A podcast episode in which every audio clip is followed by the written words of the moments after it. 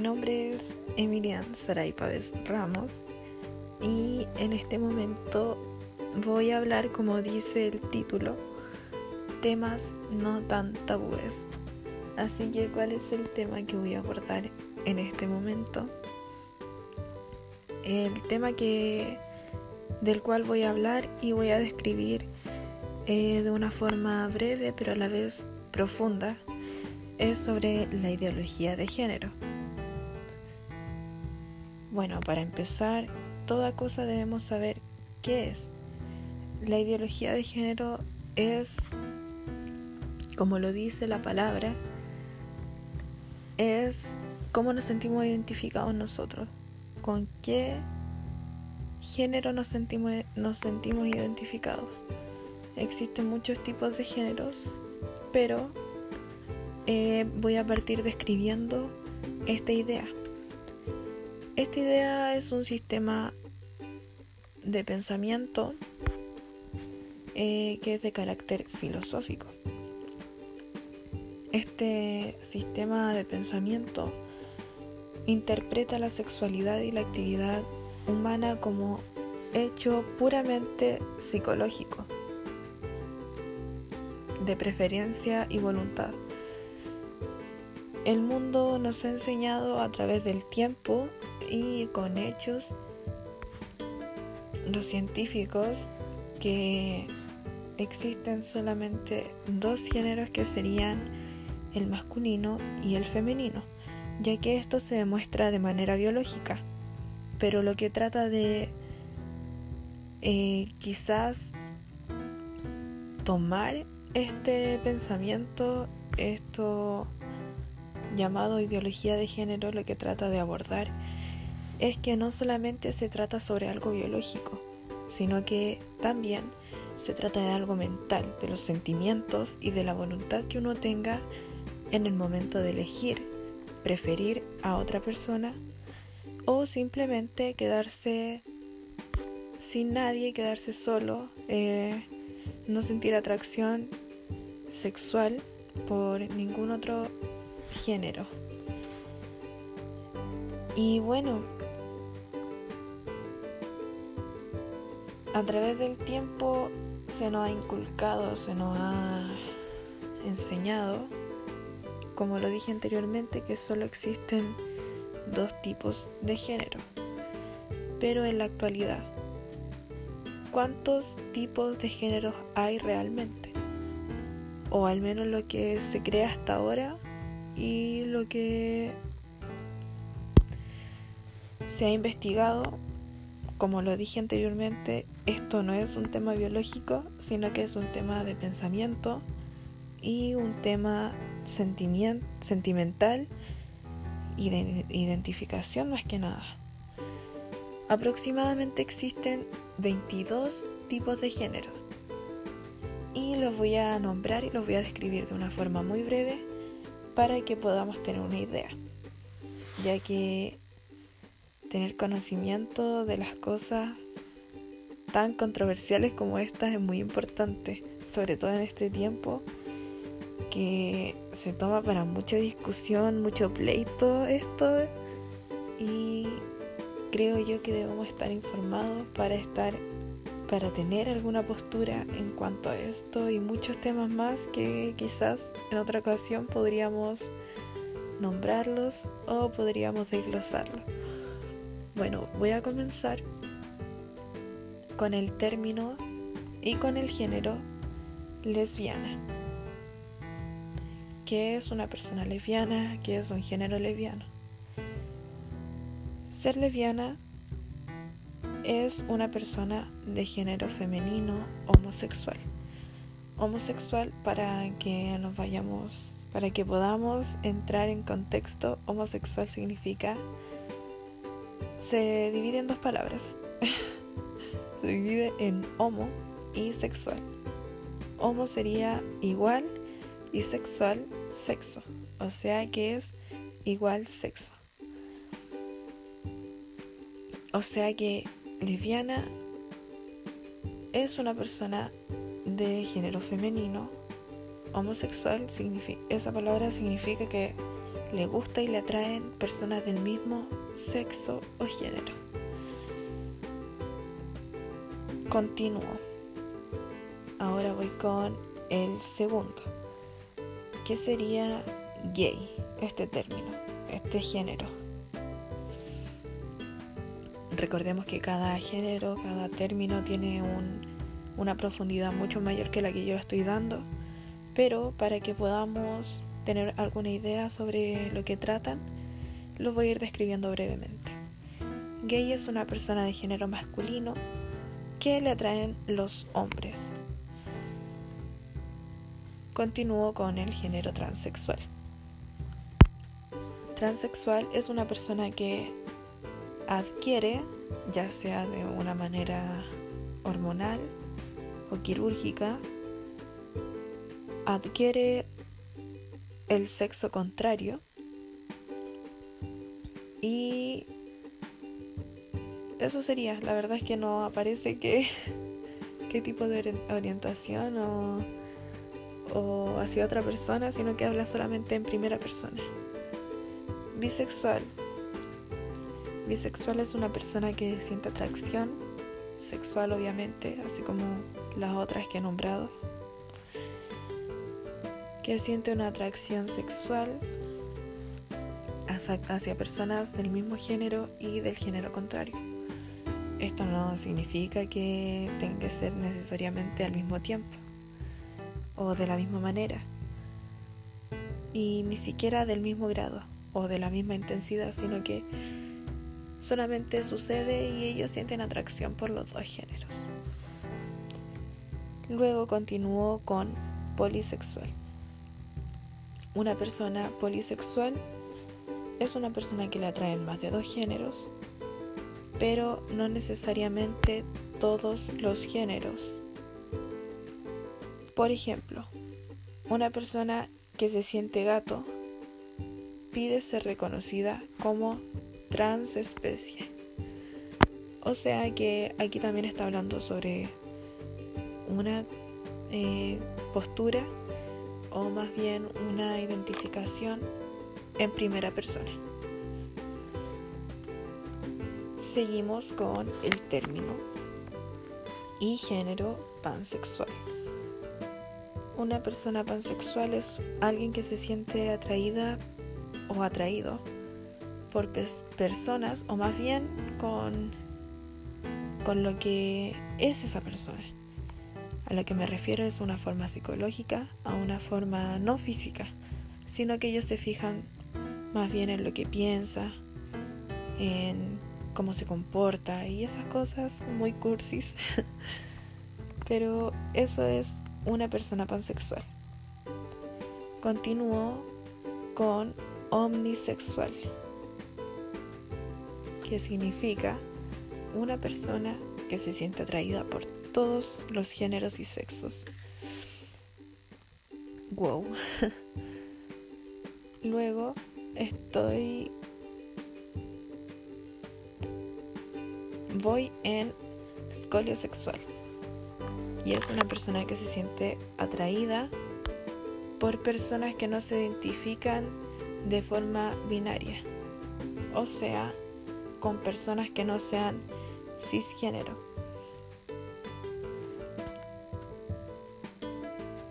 Ya, continúo. Demisexual. Demisexual es una persona que solamente siente atracción sexual por una persona con la que previamente ha desarrollado lazos emocionales fuertes, estables o de cierta duración.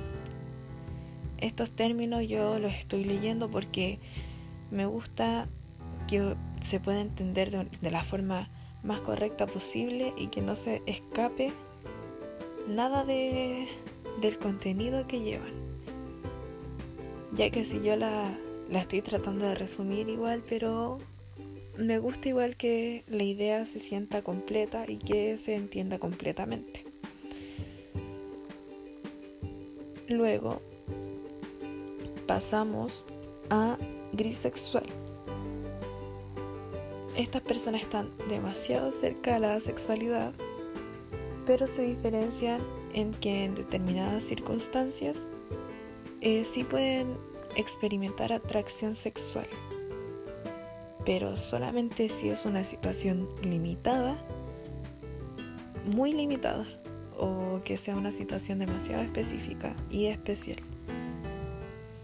Una persona, como lo nombré anteriormente, las personas grisexuales están, son muy parecidas a las asexuales, pero en algún momento tienen alguna atracción sexual. Y entonces ahora pasamos al término asexual. ¿Qué es una persona asexual? El género asexual, ¿qué es? Esta es una persona que no siente atracción sexual hacia otros, ningún interés hacia las relaciones sexuales, pero ninguno, así absolutamente ninguno. Ni siquiera piensa en eso. Ah.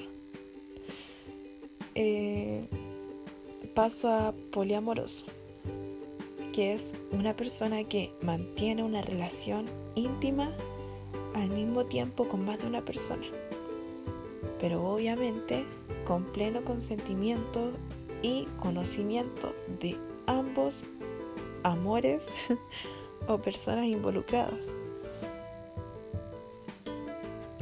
ya que nada se puede hacer sin el consentimiento de otra persona, eso está muy mal, que se sepa sepan los chicos. Ah. Continúo. Intersexual. Género intersexual. Se considera intersexual a cualquier persona que nace con una anatomía sexual o reproductiva que no encaja con las típicas definiciones de hombre o mujer. No se siente prácticamente identificado con ninguna anatomía que sea relativa de hombre o de mujer. Quedan solamente muchos géneros, pero voy a tratar de ir un poquito más rápido.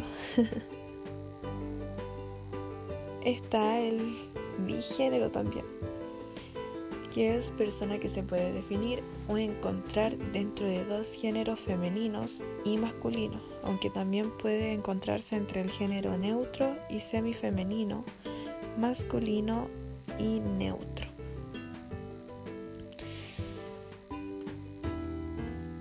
Continúo con trigénero. Es lo mismo que antes, pero con tres géneros además de sentirse parte del género femenino y masculino, también puede, puede percibir un tercer género, que puede ser nulo o una combinación entre cualquiera de estos tres.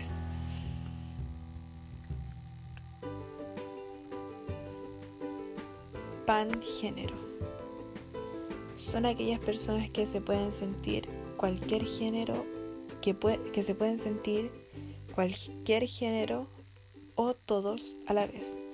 Este también, este género también habla sobre primera persona, habla en primera persona. Quedan solo cuatro, estamos terminando.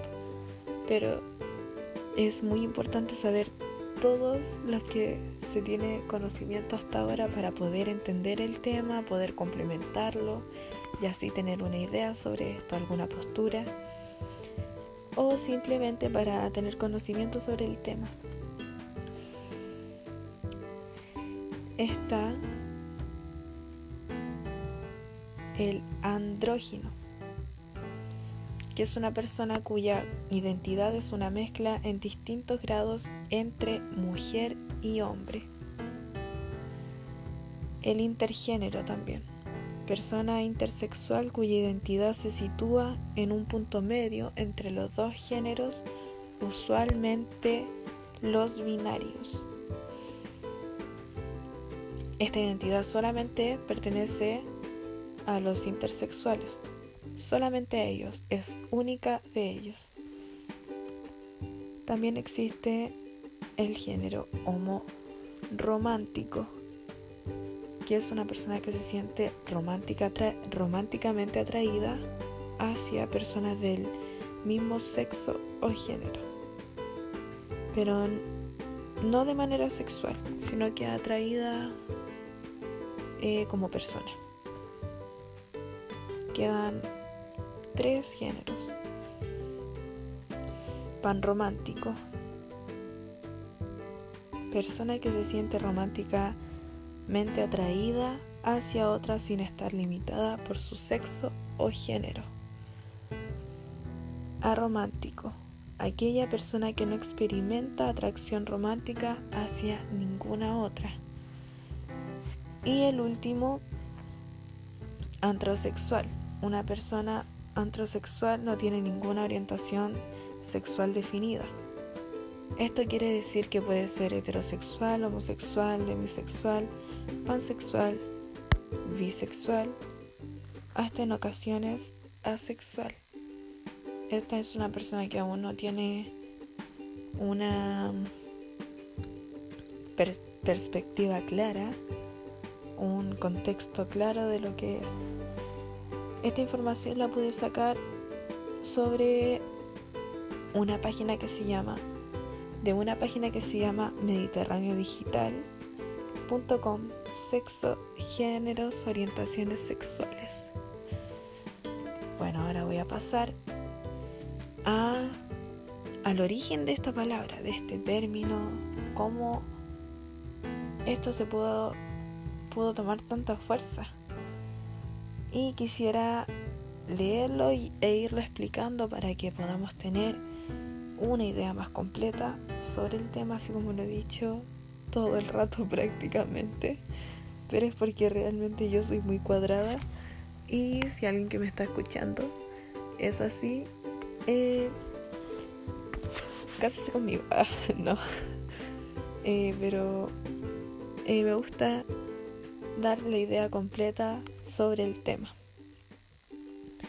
El origen viene sobre un hombre que se llamaba Gail Rubin, que él enseñaba a fines de la década del 60 desde la antropología que los sistemas de sexo son los conjuntos de símbolos, prácticas, representaciones, normas, valores sociales que la, que la sociedad elabora a partir de la diferencia sexual anatómica, anatomofisiológica y que otorgan sentido y finalidad a la satisfacción de los impulsos sexuales, a la reproducción de la especie humana y en general a las relaciones interpersonales. O sea que Gail Rubin, él estudiaba estas cosas y empezó a, a verlas de una forma no solamente anatómica, biológica, sino que más bien la empezó a ver de un de forma sentimental y también de una forma impulso, de impulso, de impulso, de impulso sexual.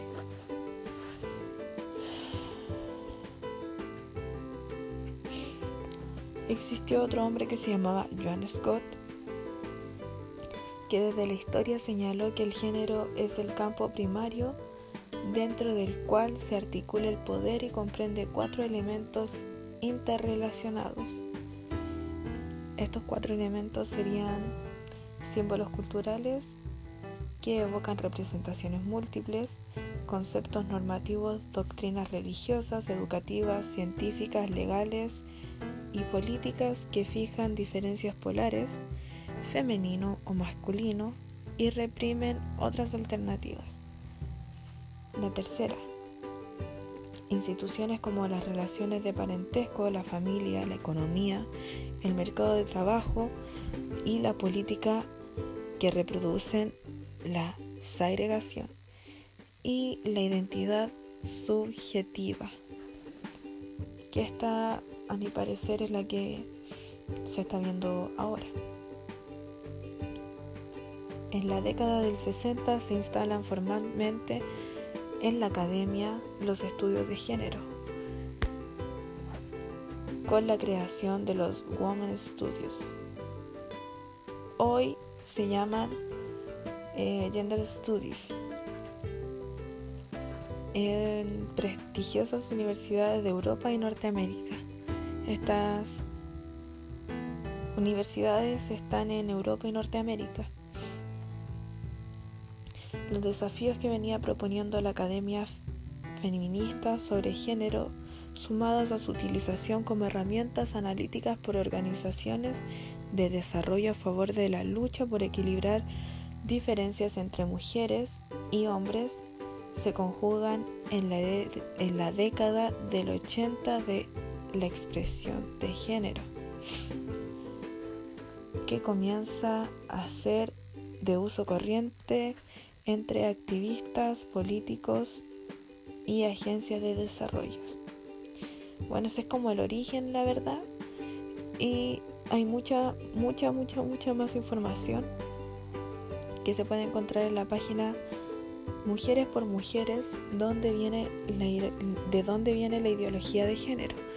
Es tan largo que eh, no lo voy a nombrar entero, pero como sabemos, ahora desde estas personas fue que se inició este, este pensamiento y como se sabe a través de la historia, a través del tiempo, hubo mucho problema, en especial eh, políticamente con la derecha, ya que son un tanto más conservadores.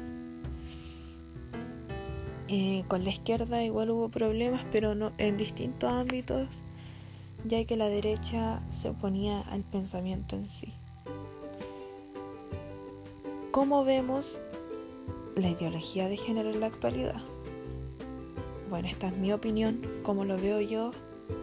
No me voy a introducir como si estuviese en un momento así o si tuviese algún familiar, porque la verdad es que yo no tengo ningún nexo con alguien así. Pero me gusta opinar de ciertos temas de la manera más neutra posible, sin meterme a fondo en una favor o en contra, sino hasta el momento adecuado. Bueno, en la actualidad, este tema es un tema tabú, pero es, tema tabú de distintas formas, ya que antes era como oh, una persona tabú, o sea, una persona eh, distinta, me refiero a, lo que estamos hablando en cuanto a ideología de género, gay, lesbiana y todo eso. Em, se decía, oh no, esa persona. En cambio ahora la gente lo ve de una forma más personal. Y ciertas personas también, porque a mi parecer eh, la gente sí con prejuicio, obviamente, los abuelitos, las personas eh, de más edad quizá, de otra época, siguen con prejuicios y aún así los de nuestra época, pero no son muchos. Eh, no obstante, gran parte de la sociedad defiende este pensamiento. Aunque uno crea que no es así, por algunas personas, esto sí es así. Las personas están tratando de ayudar a la gente a que pueda encontrar algún género con el cual se sientan identificados y alguien que se oponga a eso no lo aceptan o quizás lo reprenden de cierta forma. Pero bueno, eso es como de nuestra generación prácticamente, que nuestra generación es la generación alfa. En, esta generación están los nacidos entre el 2010 y el 2025. Esa es la generación alfa. Que esto se puede encontrar en Mundo Noticias. La gente en este tiempo está abierta a muchas cosas, bastantes cosas y este tema no es la, no es la excepción.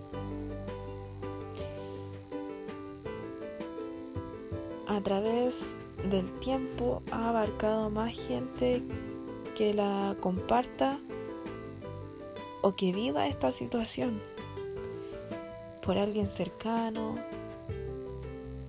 o por alguien de nuestra familia o en sí por alguien cercano más que nada.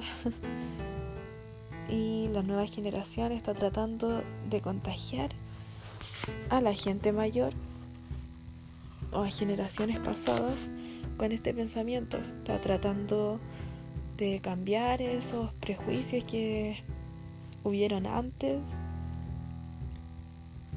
Está tratando de impulsar este pensamiento a que sea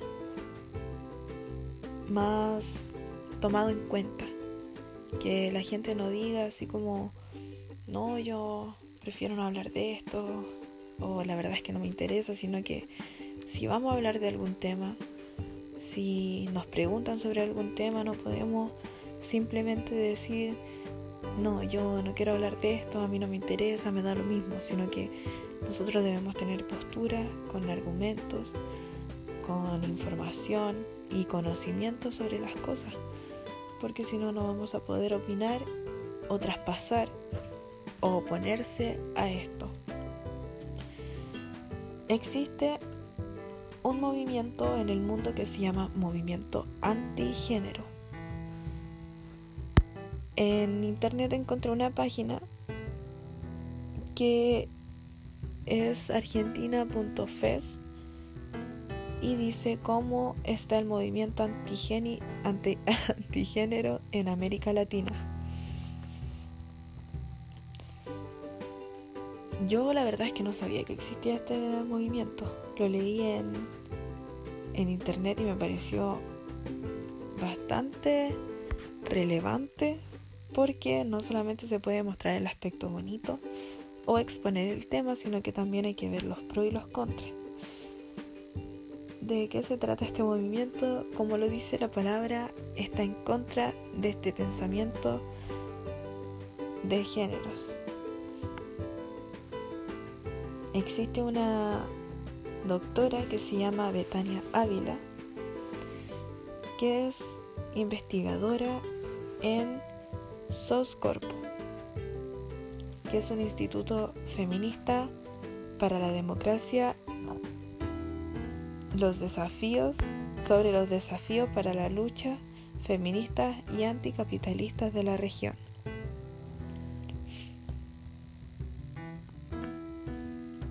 Entonces, también existe este movimiento que es muy importante. Hay mucha información sobre él y lo pueden buscar ustedes para que se puedan informar y para que puedan saber de qué trata. Pero como todos sabemos por el nombre, en verdad no, hay tanto fondo, sino que solamente eh, dice más que sobre la oposición, así dice que la religión solamente es un sistema capitalista que no acepta las cosas y básicamente se basa en oponerse a esto. Bueno, en conclusión, este es un tema demasiado controversial en este tiempo.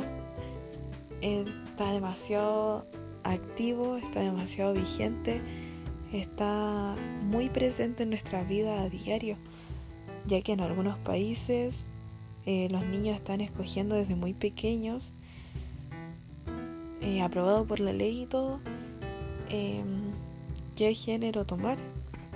Y es importante informarse sobre esto, informar a los niños, informar a todas las personas posibles para que puedan entender de esto, puedan aprender eh, y de acuerdo a lo que uno piense también poder inculcar, pero no solamente imponer, sino que también exponer el tema.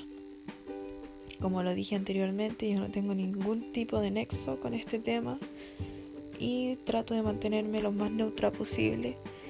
Y si en algún momento quiere debatirme alguna persona, yo tengo una postura, así que podríamos hacerlo de manera libre, respetuosa y ahora no, pero me abro a esa posibilidad y también me gusta aprender y enseñar. Así que hasta acá ha quedado este tema no tan tabú.